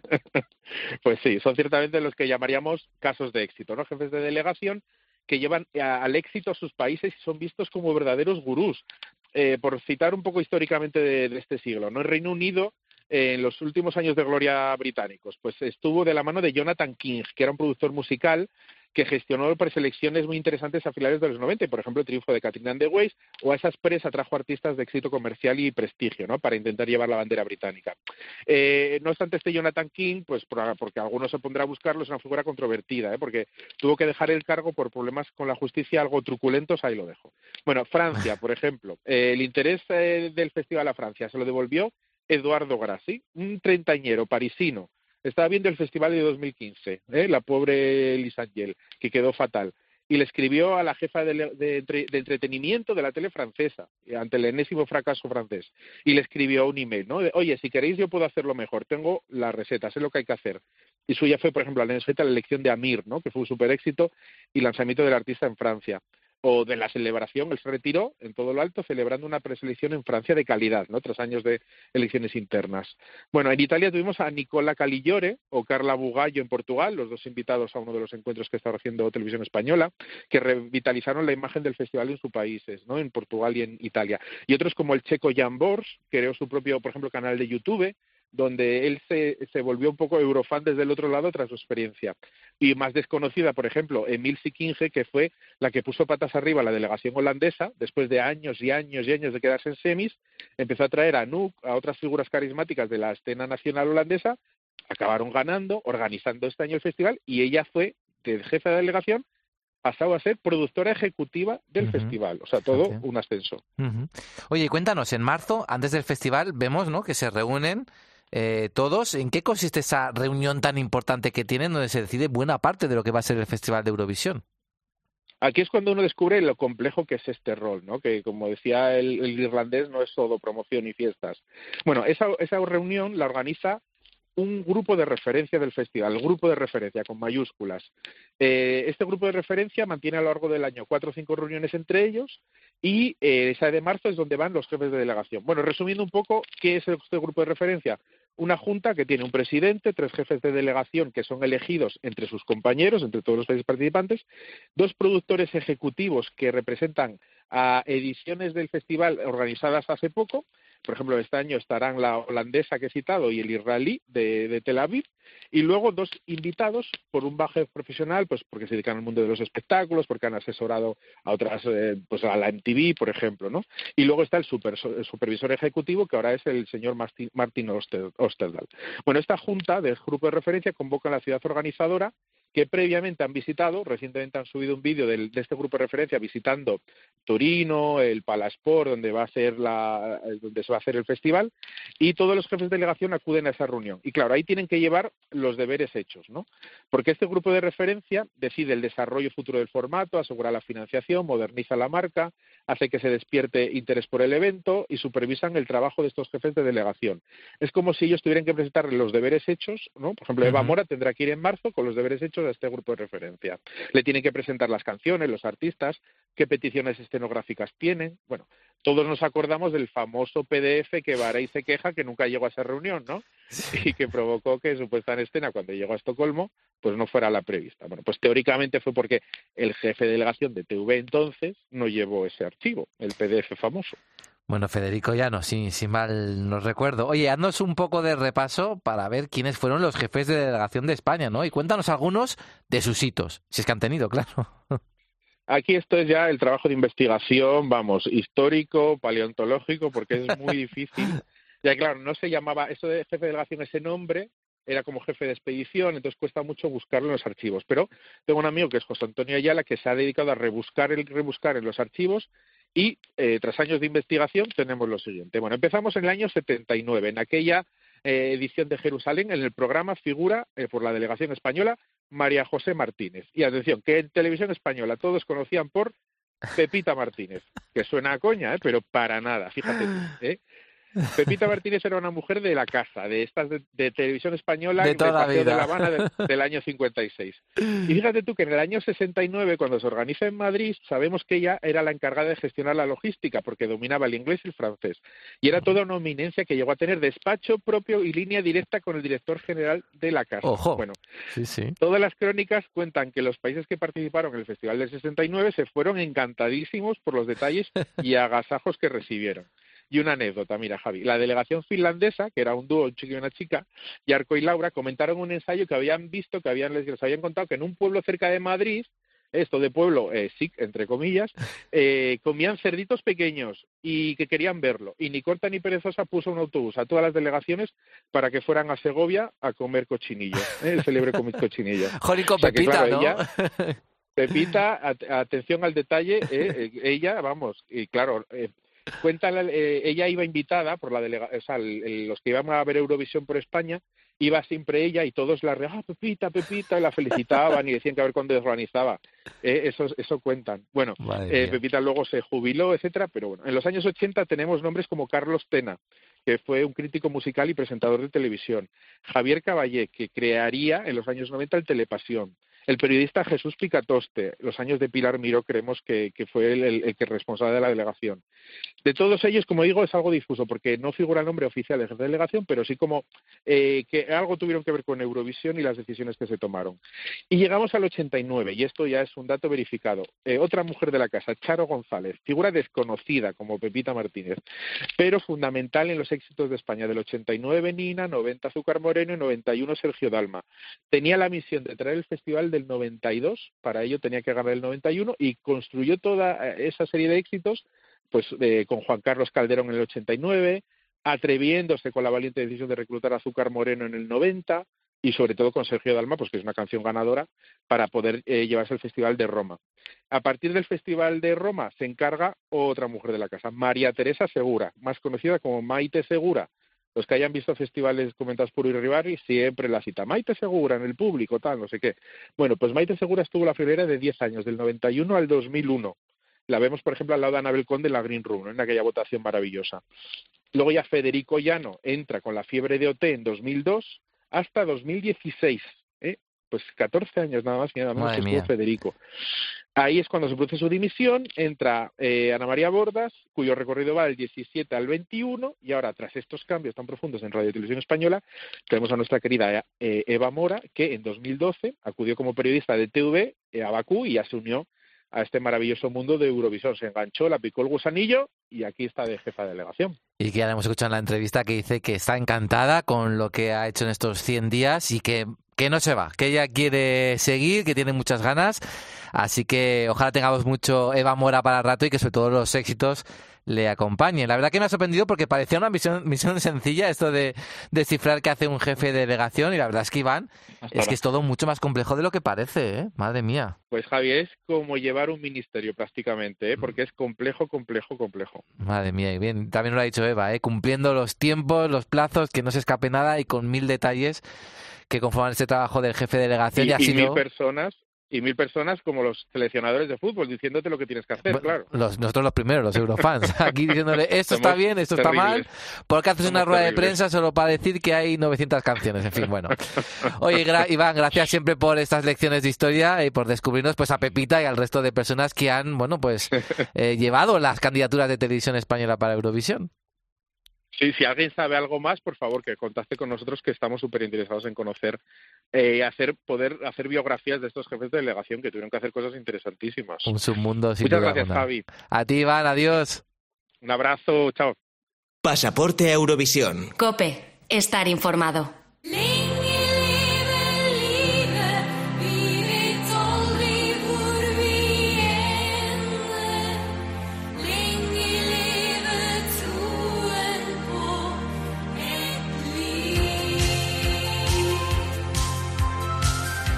Bueno, últimamente venimos hablando mucho de los géneros musicales que pueden o no triunfar en el Festival de Eurovisión. Conocemos perfectamente a lo largo de los años que no hay un género establecido o una fórmula mágica para triunfar.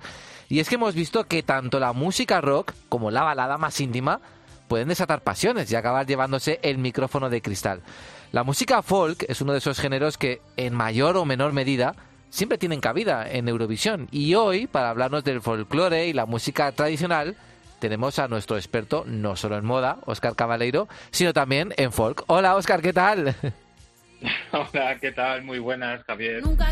Oye, efectivamente, eh, ya hemos hablado de, bueno, de, de las tendencias textiles de esta temporada de primavera que se nos avecina. Pero bueno, hay que, hay que tocar muchos temas, ¿no? Por ejemplo, eh, hablando de los nombres que van sonando para este Benidorm Fest, esas candidaturas que ya se envían, pues por ejemplo, parece que vamos a tener ocasión de escuchar folk, ¿no? ¿Es así? Sí, sí, hay mucha materia que tocar, hay mucha plancha y así es. Eh, la temporada pasada prometí en directo hacer un monográfico o un estudio sobre la relación entre la música que de vez en cuando envían países del este a Eurovisión eh, en sus versiones más folk con la música que se hace en el norte de España y en Galicia especialmente. Casi, casi preconizando esa confirmación, ¿no? Para Benidorm Fest por parte del trío folk gallego como son las Tanxugueiras. Ujú. ¿Y qué has podido encontrar al respecto? A ver, cuéntanos. Bueno, pues sobre todo lo que tenemos que tener en cuenta es que la música gallega está llena de influencias por todas partes, ¿no? Al estar Galicia en ese punto tan, tan estratégico del mundo, eh, tanto como punto de partida de quienes viajan hacia América y de llegada de quienes vienen de allí. Eh, como fin del Camino de Santiago, que por cierto también conoces tú, Javier. sí, sí. Mucho. sigue, sigue. Y para tratar de describir esta música tradicional eh, de Europa Occidental, eh, se debe tener en cuenta el folk británico irlandés de las islas del Reino Unido. Eh, la música celta se extiende por Irlanda, Gales, por Francia e incluso esta región gallega española. Eh, pero estos pueblos celtas pues también estuvieron asentados en países como, como Alemania, como Rumanía y como Polonia y de ahí eh, nace esa raíz común y comunes eh, son los instrumentos que se utilizan eh, como las gaitas, los panderos y los tambores y así como algunas otras formas de cantar. Весняночка, весняночка, де ти зимувала, я садочко на клиночку, сорочечку пряла. Там у лісі на юзлісі сова воду дує, заспіває співаночку, нехай вона чує. Заплетися, Bueno, hay que decir a nuestros oyentes que estamos hablando de todo esto porque la temporada pasada surgió que hablábamos de esas similitudes de la música del norte de España con algunos países del este, con el tema ucraniano Sum del grupo Go Away, que recordemos que quedó en quinto lugar en Eurovisión. Y Oscar, como gallego de pro, bueno, pues hizo hincapié en estos parecidos, ¿verdad? Efectivamente. Eh, sobre todo después de la llegada de los países del, del este a Eurovisión, en numerosas ocasiones pues han querido tirar por su parte más folk y presentarnos temas que de no haber estado interpretados en sus lenguas autóctonas pues bien podrían formar parte de un recopilatorio de música tradicional gallega. Sí, sí. Este es el caso de Polonia en 2019 con Tulia, eh, Bielorrusia en 2017 con Navi Band, Hungría 2005 con Nox, tantísimos ejemplos, o, o como Go Away, como bien acabas de mencionar, que son los culpables de esta sección. Ujú. Bueno, fue uno de los temas más votados el año pasado por el televoto, segundos, que ya firmaríamos ahora mismo nosotros un puesto así para, para España en 2022, en el caso de que luego. Samsung Geiras... A ver, ¿cómo se dice, Oscar? ¿Samsung Geiras cómo es? A ver, esto vamos a tener que aprenderlo, pero ya, ¿eh? No quiero volver a oír que se diga mal este nombre. A ver, lección, lección de gallego. Fonema, fonema SH. ¿Sí? O sea, lo convertimos la X en un- una SH. O sea, como si fuera, pues, como igual que sabemos decir Shakira, yo creo que podemos decir Tansugueiras. Venga, Vale. repite conmigo. Tansugueiras. Perfecto, Bien. casi, casi. Ahí Bueno. lo estamos, ahí lo, lo Bueno, estamos pillando. Es ya. que claro, yo ya lo he dicho con Eva, es que es un nombre que igual tenemos que hablar mucho de ello en esta temporada Eurovisiva y hay que aprendérselo bien porque eh, este grupo gallego va a competir en el Benidorm Fest, veremos si está entre los 12 elegidos y a lo mejor ganan ese pasaporte a Turín. Mm, sí, desde luego.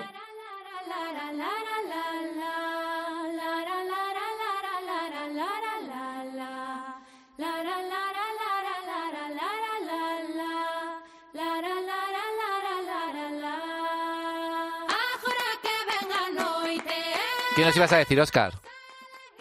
Sí, pues sí que sería toda una novedad que una canción folk tradicional gallega y en galego, además, ¿no? Eh, pueda optar a representarnos.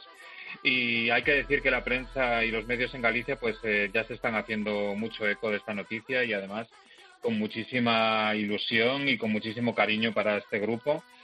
Y es verdad que todavía no sabemos si formarán parte de esas 12 canciones elegidas, como decías, pero sí que será un cambio de rumbo en televisión española y, y al igual que en tantas otras ocasiones, pues eh, hemos tirado de ese folclore flamenco y andaluz ¿no? que hay en nuestro país. ¿Por qué no investigar otras raíces que son menos conocidas pero tan importantes, eh, ¿no? Como al igual que se podría presentar también un tema en catalán o en euskera, pues tendencias menos relegadas a esas corrientes mainstream, ¿no? O a lo que suena en la radio, pero igualmente competitivas en un festival como es el Festival de Eurovisión. Claro que sí, bueno, muy pronto lo vamos a saber. Muy interesante este estudio, me quedo con ganas de conocer más acerca de la música folk, así que si quieres podemos seguir hablando de este género en Eurovisión en próximos programas. Pues me parece perfecto, porque hay muchísimas raíces folk en Eurovisión y aparte de la música folk que decíamos que venía de las Islas Británicas, pues ha habido mucho folk balcánico, eh, báltico, de los países escandinavos y bueno, en general eh, casi todos los países han querido ofrecernos sus raíces de una u otra forma. Bueno, pues con Tansungueiras, ¿bien? ¿Lo he dicho bien? Tansugueira. Tansugueiras. Nos despedimos hasta el siguiente programa, Oscar. Así que muchas gracias a todos los oyentes por haber disfrutado una semana más de este pasaporte a Eurovisión. Y volvemos dentro de dos semanas, ojo, con el especial de Eurovisión Junior a solo 10 horas, horas antes de esa gran final en París. Así que nos vemos dentro de dos semanas. Adiós.